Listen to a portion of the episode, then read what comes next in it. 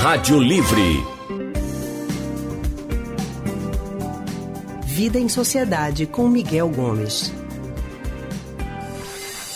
Gente, a semana começa com a confirmação da primeira morte pela variante Omicron do novo coronavírus. Essa morte foi lá no Reino Unido. Aqui no Brasil, quatro estados brasileiros já confirmam casos da variante Omicron. São eles o Distrito Federal, São Paulo, Rio Grande do Sul e Goiás. Enquanto isso, governos estaduais estão apertando o cerco, exigindo a comprovação de imunização a quem vai acessar prédios públicos, por exemplo. O Supremo Tribunal Federal também entrou em ação para obrigar o governo federal a exigir o comprovante de vacinação para quem vem do exterior ao Brasil. Mesmo assim, há quem ainda resista à decisão de tomar a vacina e não vá mesmo se vacinar. A gente vai conversar agora com Miguel Gomes, que é psicólogo do Centro de Pesquisa e Psicanálise e Linguagem CPPL. Miguel também é historiador. Miguel, muito boa tarde para você. Seja muito bem-vindo aqui ao Rádio Livre. Boa tarde, Anne. Boa tarde a todos e todas ouvintes. Miguel, a gente vem falando dessa questão da vacinação, que é uma estratégia coletiva, que é importante todo mundo tomar há muito tempo. Uhum.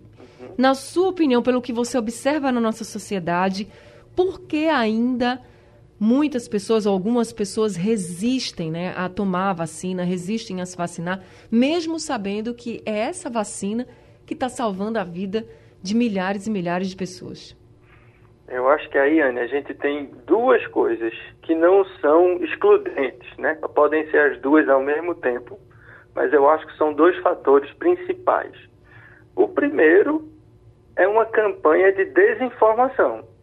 Né? Existe, ao mesmo tempo em que vocês, em que a gente aqui na rádio, em outros veículos, a gente defende, a gente mostra como a vacina é importante como uma estratégia coletiva, como a ciência foi rápida em dar essa resposta, como tem sido importante para que menos gente morra e tal, existe uma campanha de desinformação falando mal das vacinas. Né? Recentemente eu li uma notícia falando de um deputado, se não me engano, que, tá, que teve uma embolia pulmonar e que saiu uma notícia como se aquilo fosse culpa da vacina porque ele tomou a vacina.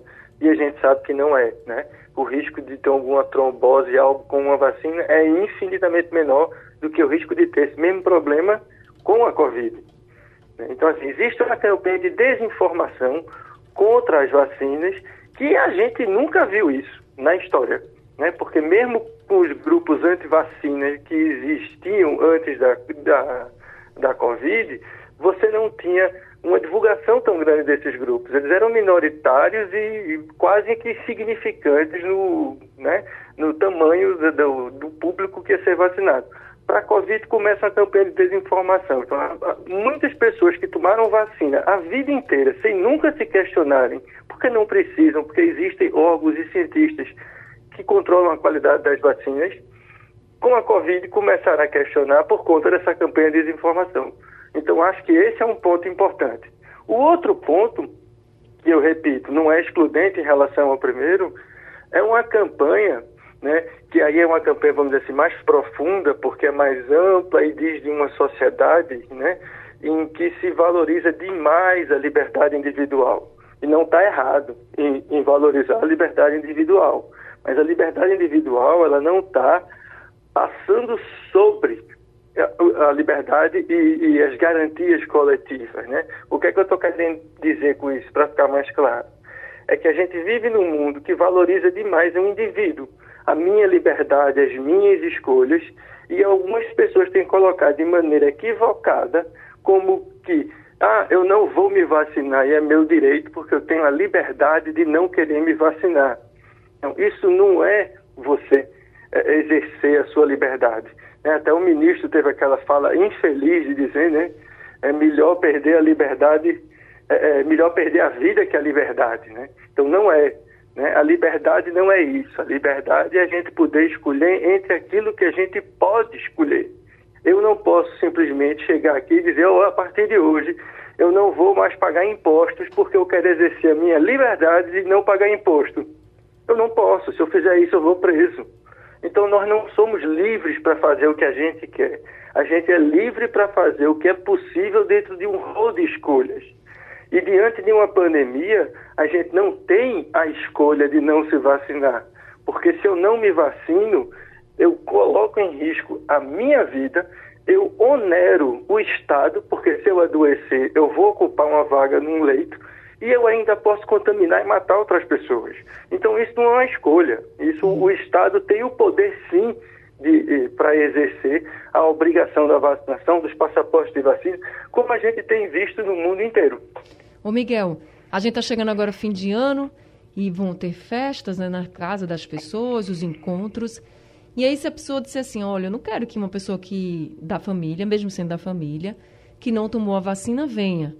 Como essa pessoa pode, então, conversar com quem não tomou a vacina e dizer assim, tome a vacina, vá se vacinar para a gente ficar aqui mais seguro? Como você acha que a pessoa deve lidar com essa situação? Pois é, essa é uma situação muito delicada, porque vai sempre depender, depender muito da relação familiar, né? Mas, assim, principalmente se houver pessoas em situação de risco, de vulnerabilidade né, de saúde dentro de casa, uma pessoa que não se vacinou, infelizmente diz lá, ó, oh, não, não é possível que você venha participar do evento, porque é um risco. Né? Uhum. A gente teve aí agora o jogador de futebol, inclusive, né, na Alemanha, o Kimmich, que não quis se vacinar, se negou a vacinar, pegou a Covid e teve um problema pulmonar, está sem jogar até o fim do ano, já, já se disse arrependido. Então veja, se esse camarada chega numa festa de família e, e leva essa Covid para uma pessoa idosa, para uma outra pessoa, é um risco. Então, infelizmente, é, é, assim, o ideal seria que essa pessoa não participasse da, do festejo familiar. Mas, claro, se é uma pessoa muito próxima, apesar disso, ainda querida pela família, você pode fazer algumas exigências, né? Por exemplo, fazer uma festa num ambiente aberto, ventilado, pedir para a pessoa utilizar a, a máscara, que inclusive é o que a gente tem de um instrumento mais eficaz para o combate à Ômicron. Então, assim, é importantíssimo que as pessoas continuem utilizando a máscara.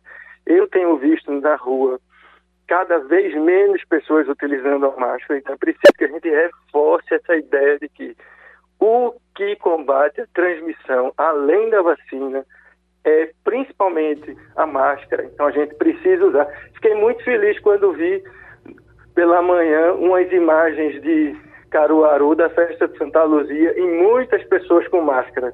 Então acho que é isso que a gente precisa fazer, sabe? A gente precisa fazer uma campanha ativa e reforçar o uso da máscara e que as pessoas vão vacinar, né? Agora a gente está com muita facilidade para vacinação, postos abertos sem precisar de agendamento, carro da vacina.